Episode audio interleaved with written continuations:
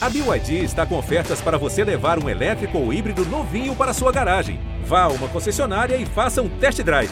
BYD, construa seus sonhos.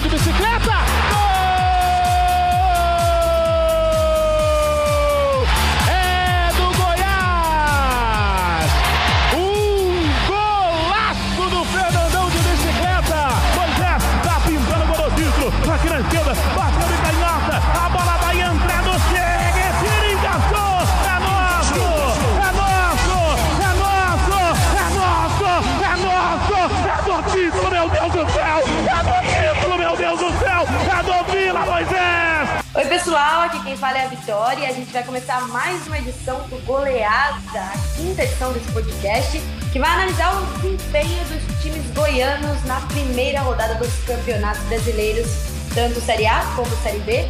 No caso do Atlético Goianiense pela Série A e do Vila Nova e do Goiás pela Série B. E eu tô aqui com o Renato hoje. Oi, Renato. É, Oi, Vitória, tudo bem? É sempre um prazer participar aqui do Goleada. E com a Karina também, que vai trazer muita informação sobre o nosso futebol goiano. Oi, Vitória. Oi, Renato. Sempre muito legal estar aqui. Já tinha um tempinho que eu não participava do, do Goleada. Bom estar de volta. Beleza.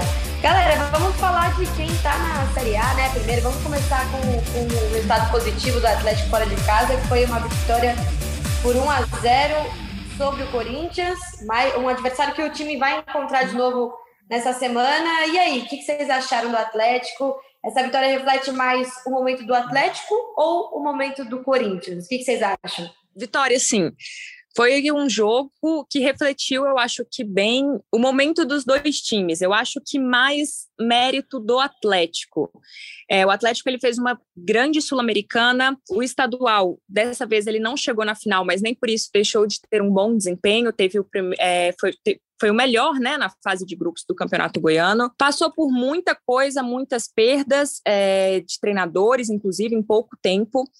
E estava chegando o Barroca, que chegou com não muita muito bem visto, né, digamos assim, pelos torcedores. Então, assim, o time ele conseguiu superar, e isso não é só de agora, né? O Atlético, a Série A inteira ano passado foi muito turbulenta para o time e ele conseguiu superar tudo isso, conseguiu se organizar, mesmo com o orçamento enxuto, é, superou perdas de Renato Kaiser, de Jorginho, é, depois dos treinadores, e com isso foi lá é, na casa do Corinthians e conseguiu esse resultado muito bom. O time do Corinthians não vive um bom momento, também estava estranhando um treinador que era o Silvinho, mas é um time com uma estrutura muito maior, com um poder é, financeiro muito maior também e que poderia é, se organizar assim como o Atlético fez. Então, eu acho que é muito mérito do Atlético esse resultado. Bom, nem sempre o resultado de uma partida reflete exatamente aquilo que as equipes se propõem a fazer no campeonato. Mas eu acredito que esse placar, essa vitória do Atlético em São Paulo, ela foi muito emblemática para mostrar para a gente a situação das equipes nesse início de campeonato. Não quer dizer que as equipes vão terminar o ano assim, porque o Brasileirão é muito longo, né? É, muitas variáveis estão em jogo e a situação às vezes acaba mudando muito. Mas nesse momento, eu acho que traz um diagnóstico interessante para a gente do que é o Corinthians e do que é o Atlético. Um Corinthians ainda em busca de uma reformulação, de técnico novo, buscando um jeito de jogar, com muitas incertezas. Encontrou pela frente um Atlético que, apesar de estar tá estreando o técnico Eduardo Barroca, é um time que sabe muito bem o que quer, sabe muito bem o que pode produzir e sabe que tem condições de fazer um campeonato muito seguro. O Atlético pode não ter sido brilhante, mas fez uma partida muito consistente, fez um jogo muito equilibrado. E isso em todos os aspectos. Eu acredito que foi bem defensivamente, soube sofrer, né, como se diz na gíria do futebol, quando foi necessário, e também foi um time letal, foi um time esperto na hora de definir o jogo. Teve algumas oportunidades e, e quando teve a bola capital, o lance decisivo, foi lá, converteu, venceu o jogo. A Karina tocou num, aspecto interessante, Vitória e, e, amigos internautas, foi a estreia do Barroca, né? Que chegou sob certa desconfiança do torcedor. Ele manteve o estilo de, de jogo da equipe, né? Uma equipe que vem jogando da mesma forma já há um bom tempo. Eu acho que muito do segredo do Atlético vem dessa consistência, vem dessa base, desse jeito que o clube vem trabalhando. Só que ele também colocou o dedinho dele ali, sabe? A gente percebeu um Atlético que se postou muito bem atrás, ele fez a opção por botar o Carioso na lateral esquerda, liberou o Natanael, que é um lateral de origem, mas para jogar praticamente como ponta, né? Ele jogou muito mais avançado, sendo uma, uma opção ofensiva junto com o Zé Roberto, junto com o próprio João Paulo, né, que, que, que, vê, que volta um pouquinho mais, que sabe dar assistência, que também aparece, aparece para finalizar. Então, eu acho que essa vitória foi emblemática. Eu acho que mostra que o Atlético pode sim fazer um campeonato seguro. Talvez não tenha né, ambição, é, não tenha ambição de ser campeão, mas é um time que mostra que tem condição sim de brigar por coisas interessantes, seja sul-americana ou quem sabe até uma Libertadores, né? E Renato, você tocou no nome do, do João Paulo. Eu acho que o João Paulo ele precisa realmente ser citado, ser enaltecido, porque ele é um jogador é, diferenciado, assim, é, é um camisa 10 que está fazendo muita diferença no Atlético. Ele tinha feito um gol, mas estava impedido, inclusive com assistência do Zé Roberto. E depois ele deu essa assistência pro Zé Roberto. Ele é um 10 que volta para ajudar a marcar, mas ele está o tempo inteiro é, perto da área, em, pisa na área, entra, é, arrisca chute. Então, assim, é um cara que faz a diferença. Quando, é, às vezes, quando ele está um pouco é, muito marcado, ele tem um pouco de dificuldade ainda. Mas com certeza está é, fazendo muita diferença. Na primeira passagem dele no Atlético, ele já tinha sido muito bem e agora está sendo melhor ainda. Eu citei que a questão da Libertadores, mas não estou querendo dizer assim, que o Atlético é favorito da Libertadores, tá? Só para deixar claro para o torcedor, para o internauta, porque a gente é muito cobrado disso. A gente percebe muito na cidade de Goiânia, aqui no interior também, que o torcedor goiano ele sente falta de ter o clube dele disputando essas grandes competições. Né? O Atlético disputar a Sul-Americana esse ano foi muito importante para o clube, para a imagem do clube, para esse sentimento do torcedor. E o torcedor sempre cobra isso, sabe? Poxa, será que a gente vai ver o nosso time disputando a Libertadores?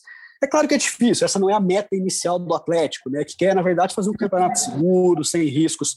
Mas o, o time que o Atlético tem, talvez com uma peça ou outra, se conseguir manter esse nível de atuação, eu acredito que ele pode sim brigar com segurança ali no meio da tabela, tá? E uma coisa que é interessante do Atlético também, como você acabou de falar, é que não existe essa obrigação dentro do time, né? Isso é uma coisa que os próprios jogadores falam muito sobre o, o clima no Atlético, que é um clima muito bom, que não, você não vê panelinha, você não vê. É, é uma disputa realmente, assim, por mais clichê que seja ouvir isso em coletiva, eu sinto que é uma disputa realmente sadia entre os jogadores para entrar em campo. E tem as opções que, que são alternadas, como você mesmo falou, da opção do, do Barroca de colocar o Natanel mais à frente e, e manter o Carius e colocar o, o na lateral, né? Já que o Natanel vinha jogando. Mas eu acredito que assim o Atlético vai ser sempre aquele elemento surpresa, vai continuar sendo, principalmente quando a gente fala de campeonatos nacionais, porque o que a gente vê o Atlético fazendo aqui no, no estado não, não pode não, não é que não serve de exemplo, mas são campeonatos completamente diferentes. Mas no ano passado mesmo, na, na, durante a, no começo da Série A, muita gente esperava do Atlético, assim, digo de fora de Goiás, esperava o Atlético é, como se subisse pronto para cair novamente, né? E mostrou que não, que brigou e brigou ainda por um lugar na, na Copa Sul-Americana. Então acho que esse ano continua sendo um elemento surpresa, com peças interessantes, o Zé Roberto jogando muito melhor do que no ano passado, agora com a vinda do Lucão também, que pode ser muito interessante, que eu acho que ele tem uma ousadia que, que vem de, de garoto mais jovem, que talvez o, o Zé, apesar de viver um grande momento, vai ter que tomar um pouco de cuidado, porque numa dessas o Lucão vai conseguir arrumar um bom espaço ali também. Então, acho assim que o, o, Atlético vem como uma boa surpresa de novo para aquele para o torcedor brasileiro no geral que gosta de acompanhar futebol porque joga de um jeito bonito, joga de um jeito é, ofensivo e é uma coisa que a gente sente falta, né, no futebol brasileiro essa o, o futebol ofensivo. A gente fala muito em, um time que se defende. O Atlético é um time que claramente propõe o jogo o tempo todo. Propõe o jogo e eu acho que isso começa desde a defesa, né? A gente viu ano passado o Atlético é, com Jean, que um, uma das coisas que pediam muito era para ele jogar com os pés, inclusive ele teve alguns erros é, meio grotescos assim, né, por se arriscar, me lembro bem assim de um jogo contra o Bragantino, inclusive, que ele teve um erro é, que foi crucial, né, para o time não sair com resultado positivo. É, e o Fernando Miguel, ele chega, né? A gente não falou do Fernando Miguel no jogo do Corinthians, que foi o grande nome, assim, é, não só por ter defendido o pênalti, depois o rebote, mas também porque ele passa muita segurança. E aí começa essa questão de propor o jogo é na defesa, assim. O Éder e o Natan, eles formaram uma dupla, estão, estão formando uma dupla de zaga muito afinada. O Atlético ele tem nomes assim com uma liderança incrível. O Fernando Miguel chegou para acrescentar, mas o Éder, o Marlon Freitas, o próprio é, Zé Roberto também, eles, eles passam muito essa segurança e o meio de campo do Atlético é muito bom, gente. É, a gente tem que, falar né, do meio de campo do Atlético, porque o Marlon Freitas também, ele é excelente. É, eu, na minha opinião, ele é o jogador mais regular do Atlético, inclusive. Então, é, começa desde a defesa para o Atlético conseguir propor esse jogo. Interessante a Karina tocar na, na questão do Marlon Freitas, que, que, que para mim e, e para muita gente que, que acompanha o futebol goiano, talvez ele seja hoje o principal, ou um dos principais, com certeza, jogadores em atividade no futebol goiano. É um jogador que dá consistência defensiva, é um jogador que tem qualidade para sair do jogo, é, é, sair né, para o campo de ataque. Eu acho que ele é, acaba sendo esse ponto de equilíbrio né, do, do meio-campo do Atlético, da ligação, que é um time. Sim. É, porque o Atlético é um time que marca, mas que também joga, né? E acho uhum. que o uhum. Marlon representa um pouco esse essa questão. Só a gente já projetando, Vitória, se você me permite, é, é, essa reta, o próximo jogo agora da Série A, porque o Goiás, o Atlético agora recebe o São Paulo, né, no, no, no Acioli no final de semana, jogo pela segunda rodada. É, no ano passado, o torcedor atleticano brincou muito que o Atlético seria campeão carioca, porque o Atlético ganhou do Flamengo, ganhou do Vasco, eliminou o Fluminense na Copa do Brasil, enfim, foi muito bem contra os times cariocas. Agora, o Atlético começou bem, ganhando do Corinthians em São Paulo, e tem a oportunidade de pegar o São Paulo em casa. Bom, se conseguir um bom resultado, né, o torcedor do Atlético já começa, quem sabe, uma outra brincadeirinha aí, né, que o Atlético talvez se desse bem no Campeonato Paulista. Mas vamos ver, né, porque cada jogo no Campeonato Brasileiro é uma história, o São Paulo não fez um grande jogo contra o Fluminense na primeira rodada e certamente vai vir para Goiânia precisando pontuar. Mas é o São Paulo, né? Não fez um, um, grande jogo contra o Fluminense, mas é o São Paulo que vem provando aí que não, que acho que, que vai dar o trabalho novamente nesse Campeonato Brasileiro. Assim, é, é um outro time, se comparado ao, ao Corinthians, né? O Corinthians é um, é um time que realmente sofreu aí no Campeonato Paulista. O, o São Paulo conseguiu, tem, vem animado para jogar o Campeonato Brasileiro e está muito mais organizado, muito mais entrosado, assim, é, funcionando do que o Corinthians. Então, acho que o Atlético vai ter uma vida bem mais difícil, por mais que o jogo seja em casa, eu, eu espero, para esse jogo. Bom, então agora vamos falar de Série B, né? Goiás jogou contra o Sampaio Correia nessa segunda-feira. 0 a 0 um jogo complicado de assistir, vamos ser bem sinceros, mas que já mostra um pouco que o técnico Pintado está pensando para a temporada, é, colocou bastante gente nova para jogar junto. Acho que Aleph Manga já mostrou aí que, que vai ser o cara que vai, vai, vai dar mais perigo no Goiás esse ano. Mas, Renato, o que, que você acha desse jogo? O que, que você acha que, que mostrou que o Goiás vai trazer para a temporada na Série B? Olha, Vitória, a, a impressão que o time do Goiás deixou no torcedor nesse início de, de ano, né, início de temporada, tinha sido muito ruim. Porque a campanha da equipe foi muito ruim, foi desastrosa, a gente pode dizer, no campeonato estadual. Mas acredito que o time que estreou no Campeonato Brasileiro contra o Sampaio Correia, embora não tenha feito um grande jogo, embora não tenha feito gols, eu acho que já começa a mudar essa impressão do torcedor, tá? Eu acho que o, que o Goiás mostrou que vai ser um time competitivo. Não vai ser um time brilhante, mas é um time que acho que vai é, é, é, é, ter uma defesa mais organizada do que a gente viu no início da temporada. e vai ter um ataque com muito mais opções. Ontem a gente teve a estreia do, do Aleph Manga. Tá, tudo bem que assim, né? Ele já tinha feito jogos amistosos, né? No jogo oficial ele fez a estreia. E olha que interessante, porque como o Mezenga começou no banco, ele começou jogando mais centralizado. A partir do momento que o Pintado fez uma alteração no segundo tempo, que ele colocou o Mezenga para jogar centralizado, ele colocou o Aleph já para cair um pouquinho mais para os lados do campo. Então, assim, eu acho que o Goiás é uma equipe que tem margem para crescer. Tá?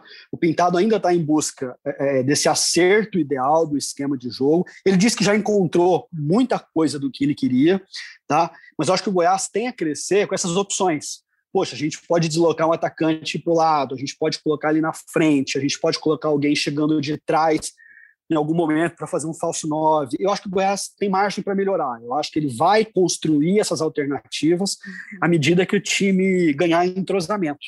Na coletiva pós-jogo, o Pintado fez questão de destacar isso, né? Que o time ainda sente um pouco a falta de entrosamento, a falta de ritmo de competição. Mas a tecla que ele vem batendo é a questão da competitividade, que a equipe vai sim conseguir ser competitivo. O que eu acredito é que falta um pouquinho de velocidade ainda nessa saída de bola. Tá? O Elvis mostra que tem talento com a bola no pé, que pode ser um jogador importante na missão de fazer a bola chegar, de abastecer esses homens de frente. Mas acho que ainda falta um pouquinho de velocidade, falta a equipe dar um pouco mais de dinâmica para pôr esses homens de frente para jogar. Ontem, por exemplo, o Vinícius, que foi um dos, uma das revelações do Goiás na última temporada, o Vinícius teve pouca opção, né? Ele teve pouca chance de correr com a bola por falta dessa velocidade. Mas eu acho que o Goiás tem condição sim de fazer uma boa Série B.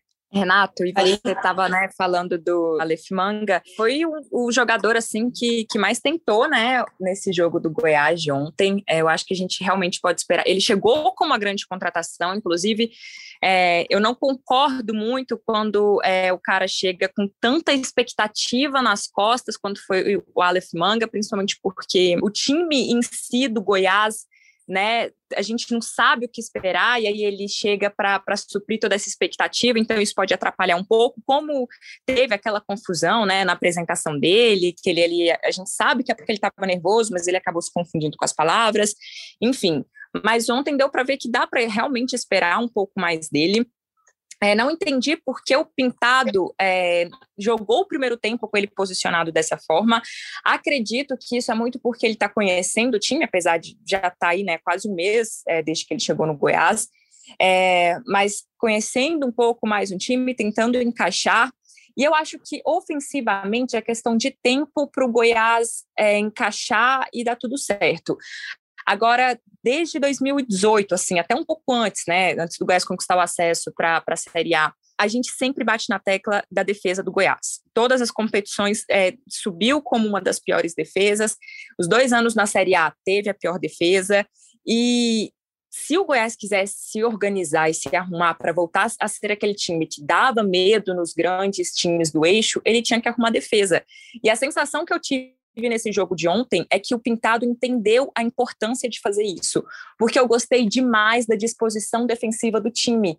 É, o Sampaio Corrêa não, não ofereceu tanto perigo? Não.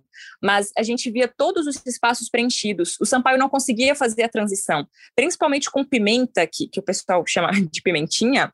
É, ele é como se fosse um Michael no Goiás, né? Ele é baixinho e sempre com velocidade. Mesmo quando tentavam lançar a bola para ele, ele é, sempre tinha alguém para marcar. Gostei muito do lateral Hugo, muito do zagueiro Renaldo. Só que, assim, são nove contratações até agora do, do Goiás. É um número alto para a Série B, assim, se a gente pensar, né? E o time precisava desse número. E tem ainda jogadores para estrear, como o Apodi, o Albano, Matheus Salustiano, só que, assim, ainda vai precisar de mais, né? Porque no segundo tempo, quando teve que mexer no time para ver se conseguia sair com resultado, entrou Figueira, Lucas Black, Sandrinho, são jogadores novos que podem ser que acrescente ainda um dia, mas não sei se são os jogadores certos para uma Série B que é tão exigente, tão disputada como vai ser esse ano. Isso que você falou dos, dos jogadores novos que podem ser que acrescentem, tem outra questão, né, atrás deles, assim, foi pedido muito deles no, no último campeonato, jogadores que, assim, é, com todo respeito aos jogadores, não é como se fosse aquela, aquela coisa natural da base, de ah, os, os, jogadores estão se destacando na base muito e a gente precisa deles no profissional. Não, no caso do Goiás, eles não tinham opção, então eles tiveram que vestir a carapaça da, da responsabilidade e tentar salvar o Goiás de uma situação muito complicada. Então, sim, acho que é isso que você falou, Karina, precisa realmente colocar, é, definir assim essas trocas começar a experimentar e seguir em frente, né? Um novo Goiás para uma nova competição, como você disse, que vai ser muito mais, que vai exigir muito mais do Goiás esse ano do que no ano passado, que o time basicamente deixou para jogar no segundo turno, né? O que acontece com o Goiás, Vitória, é que a equipe não pode perder tempo. O Goiás fez uma escolha de disputar o Campeonato Goiano e o início da Copa do Brasil, ainda com uma equipe muito jovem, em formação, e decidiu se reforçar para a principal competição da equipe no ano, que é a Série B, com peças que mostraram serviço durante os estaduais.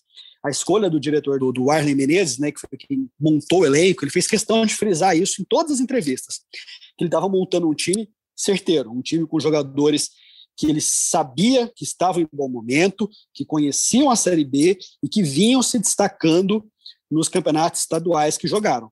Então o Goiás fez essa escolha. Agora é o seguinte, o Goiás não pode perder muito tempo para entrosar esses jogadores.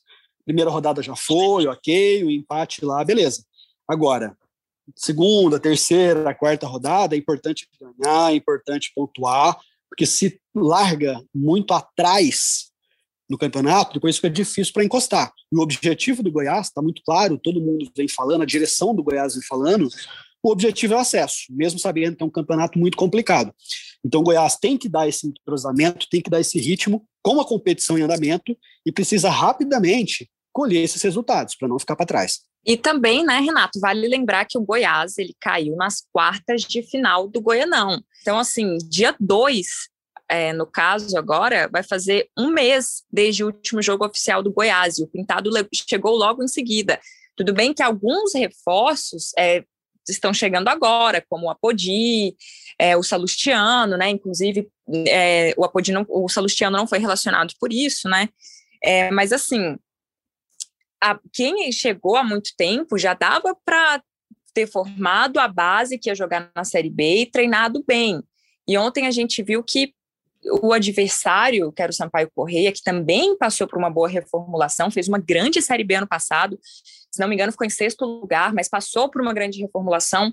É, o Goiás podia ter crescido mais, assim, a gente esperava bem mais. E não só individualmente falando, o Bruno Mezenga entrou no segundo tempo, que também é outro cara que chega com expectativa, não só dele, do Aleph, mas assim, dava, eh, todo mundo achava que ia dar para mostrar mais, que tinha como ir mais um pouquinho. E uma coisa que me surpreendeu é que assim, o time do Goiás cansou muito rápido, gente, muito rápido para quem teve, para quem assim, por mais que os jogadores estão eh, é, chegando agora, eles estavam em atividade, o restante do time estava treinando aí há um mês, só treino, e eu achei que o time cansou muito rápido também. E para o próximo jogo, Karina, o que, que, você acha? A gente está aqui falando né, de que tem que promover essa, essas mudanças rápido, rapidamente, e agora o próximo jogo é contra o Confiança em casa, Confiança que jogou contra o Cruzeiro, fez aí três gols no Cruzeiro, tudo bem que o Cruzeiro, entre trancos e barrancos, vem dando dificuldades aí para o seu torcedor, mas o time do Confiança mostrou algo interessante. Vai jogar aqui na Serrinha a gente está falando mais uma vez que agora a gente começou a ver uma mudança no esquema de defesa do Goiás, não está sobrando tudo para o Tadeu mais, a partir desse último jogo, o que a gente viu. Então, o que, que você espera aí para o jogo contra o Confiança na Serrinha? Então, Vitória, eu imagino que o Confiança vai dar mais trabalho para o Goiás do que o Sampaio Corrêa deu. E isso é muito bom para a gente ver é, como, como o Goiás vai se sair, né? Porque no primeiro jogo é, são primeiras impressões, a gente também está se familiarizando com o time, com o jeito do pintado. Eu acho que ele já vai tentar colocar o Aleph Manga desde o começo do jogo para jogar na dele, né? Pelo menos é, é, o que eu imagino que vai acontecer, é o que a gente espera que aconteça. É, eu gosto muito do pintado, eu acho que o Goiás acertou demais no perfil do treinador. É, então vamos ver como que ele vai, vai se organizar aí para para organizar o time. Vai, vai ser interessante ver esse confronto. Não, não sei se dá para falar que o Goiás é favorito ou não, mas assim, eu imagino que por jogar em casa, o Goiás ele precisa vencer. Eu acho que dá. Goiás que vai encontrar um, um, uma equipe bem diferente da do Sampaio, viu, Vitória? Porque o Sampaio contra o Goiás jogava em casa, saiu um pouco mais, propôs um pouco mais o jogo, é, exigiu do, do sistema defensivo do Goiás, né, exigiu o trabalho dos defensores do Goiás. Agora, a tendência é, que, é de que o Confiança contra o Goiás que jogue muito fechado. Contra o Cruzeiro, Confiança jogou fechadinho, jogando a boa e saindo com muita velocidade no contragolpe. Foi assim que ele conseguiu cavar duas expulsões de jogadores do Cruzeiro. O Cruzeiro perdeu dois homens ainda no primeiro tempo, tá? Então, Confiança joga assim, joga fechado e tenta sair com muita velocidade tentando meter bola para o Neto Berola, que é, o, que é o principal atacante ou mais conhecido da equipe. Então, jogando na Serrinha, o Goiás vai ter que propor o jogo. Aí é uma outra história. Deve encontrar uma equipe muito fechada. Aí sim, vai ter que ter muito mais velocidade, que é aquilo que a gente vinha falando no início do nosso bate-papo, né? O Goiás vai ter que ser mais ligeiro, vai ter que ser mais rápido com a bola no pé para poder encontrar os espaços. E o Vila, gente? Vila Nova empatou em casa contra o Botafogo. Tem aí no Oba, mantém essa invencibilidade, né? Apesar de ser um, um estádio bem complicado de defender para a gente aqui, porque o estádio está numa situação. É, no, o gramado não tá bom e já faz tempo que não tá bom, mas o time gosta de jogar lá porque tem toda aquela questão lúdica de que o time joga bem em casa. Mas realmente não tem perdido, mas também tem empatado bastante. O que vocês acham desse jogo contra o Botafogo? Como é que foi? Bom, é, eu acho que foi uma estreia boa, apesar do empate, né, e por ter sido em casa, pelo fato do Vila ter jogado com um jogador a menos aí, né, o segundo tempo inteiro. Mas, assim, são coisas que, que já dá para ver.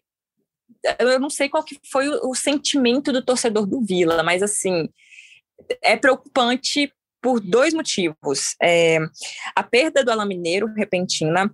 Eu sei que o Alan Mineiro ele não é, não estava tão bem assim, ele estava acima do, do, peso, mas toda a temporada do Alan no Vila, que ficou desde 2017, ele começava mais ou menos assim e sempre terminava artilheiro, sempre fazia os gols, né, os principais gols.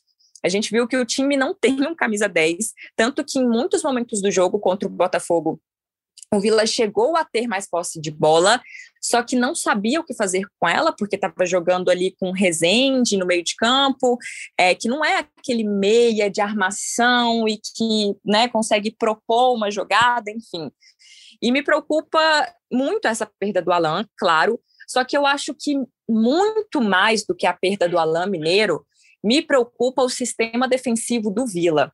O Formiga fez o gol né, do time, é um belo gol, inclusive, um erro grotesco ali de marcação do Botafogo. O Formiga ficou livre na entrada da área para chutar.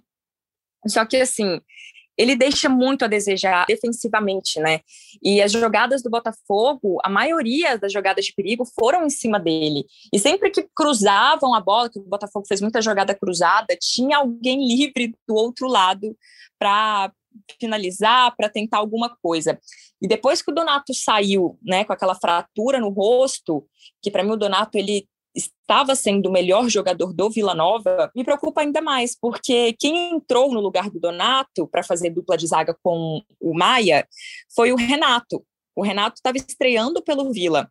E, e, na opção, e a outra opção do Vila no, na zaga é o Ricardo Lima. São dois jogadores que chegaram agora e estavam na Aparecidense. A gente não sabe se esses jogadores dão conta de uma Série B. O tem o Simon também, que geralmente quando o Donato não estava, ele fazia dupla de zaga, só porque o Simon ele se machuca muito, inclusive está machucado, provavelmente vai né, desfalcar o Vila no próximo jogo, assim como nem foi relacionado contra o Botafogo, e me preocupa muito defensivamente o Vila. Não só na criação no meio de campo, mas também nessa defesa. Então, o sentimento para esse primeiro jogo eu acho que é de preocupação para o restante do campeonato. E perder o Donato também, Karina, é complicado porque você não perde só um zagueiro, né? Você perde um, capitão ali em campo. Você falou do, da saída do Alain Mineiro, que realmente aconteceu isso com o time. Até acho que o fato de, de as jogadas acontecerem agora mais é, pelas laterais, no caso o Formiga, ele, ele tenta né, ir para frente, jogar para frente, mas de fato ele acaba deixando atrás a desejar. E acho que o Donato era um cara que colocava bastante ordem na casa, assim, desde a época de Adalberto, os dois eram muito bons nesse quesito de realmente ser xerifão, assim, ser zagueiro, de, de organizar a casa, e agora sem ele, com dois novatos, vai ser, vai ser pedreiro aí para o Wagner Lopes, viu? Lembrando, gente, que o, o, técnico Wagner Lopes ainda precisou fazer uma outra mudança no setor defensivo, tá? Porque o Vila perdeu o lateral Celcinho, ele foi embora do clube. É um lateral que não apoiava muito, mas que ajudava a compor essa linha de quatro homens atrás que o Wagner gosta de jogar. Era o Wagner... outro cara da bola parada também, além do Alain. Exatamente. Então, o que, que o Wagner precisou fazer para esse jogo? Ele trouxe o Pedro Bambu, que é um volante de origem, que vinha jogando de ponta direita, trouxe ele para a lateral. O Bambu já tem uma certa experiência, já, jogou muito por ali. Então, ele trouxe o Bambu para ajudar a fechar esse, esse sistema defensivo do Vila. Vocês falaram muito da defesa, eu queria destacar também uma mudança que o, que o Wagner acabou fazendo no setor ofensivo. Nós cobramos aqui no, no Goleada passado, na edição número 4 do nosso podcast, que o Vila é uma equipe que tinha muita dificuldade, praticamente não tinha alternativas no setor ofensivo, né? Que ele vinha jogando com o bambu de ponta de um lado, do Kelvin do outro e com um homem enfiado na frente, que era ou Enan ou Pedro Júnior.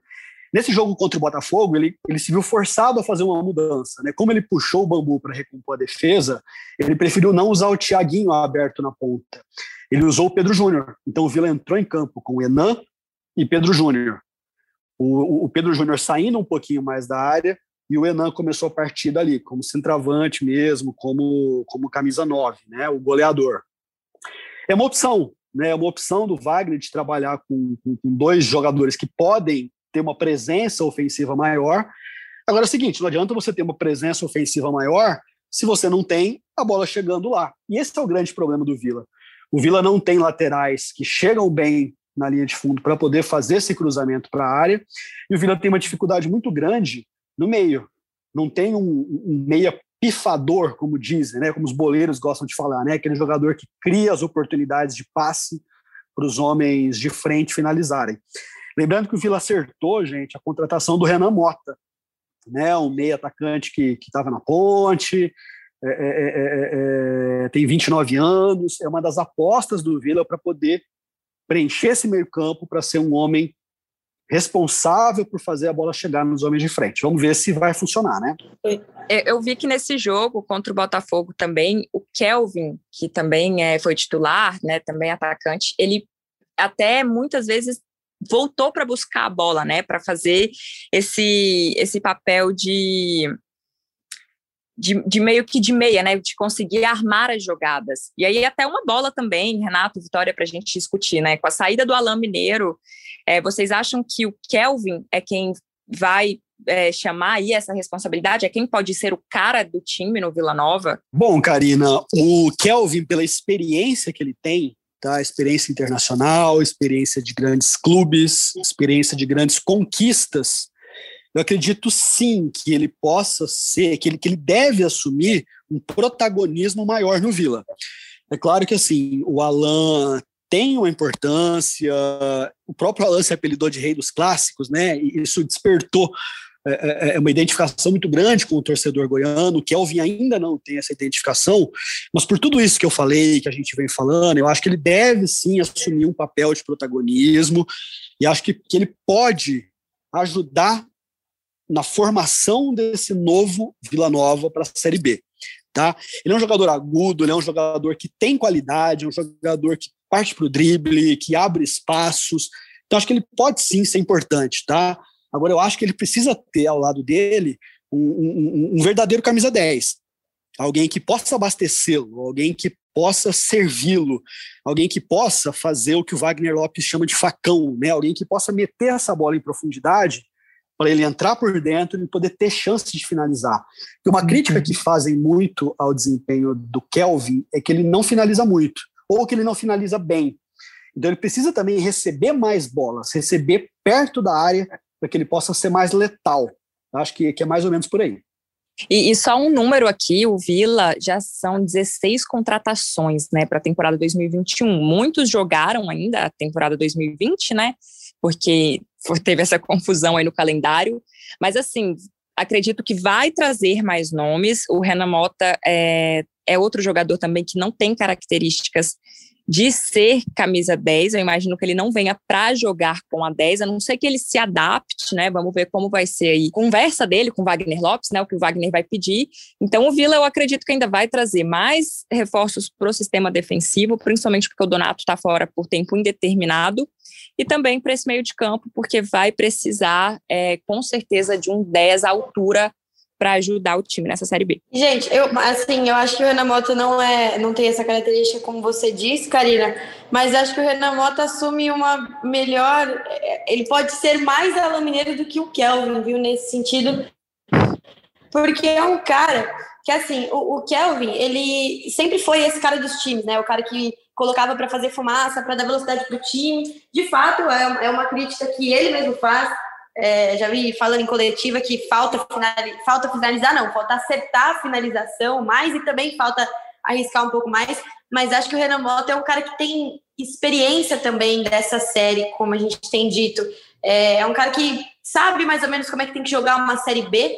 Então, acredito que ele possa exercer esse lugar de Alain Mineiro também, se ele quiser. Lógico que, claro, não vai ser o ídolo que o Alain Mineiro foi para o clube, mas pode sim é, ajudar o time nessa, nessa função aí de, de decisão em, em, jogo importante. Acho que ele pode trazer isso para o Vila sim. Mas agora vamos falar um pouquinho do próximo jogo, né? O próximo adversário do Vila vai ser o Havaí na ressacada, jogar fora para o Vila, no, acredito que num, num, num campo com uma condição de, um pouco melhor, né? A gente vai ver o Vila jogando diferente, diferente do que ele joga aqui em Goiânia.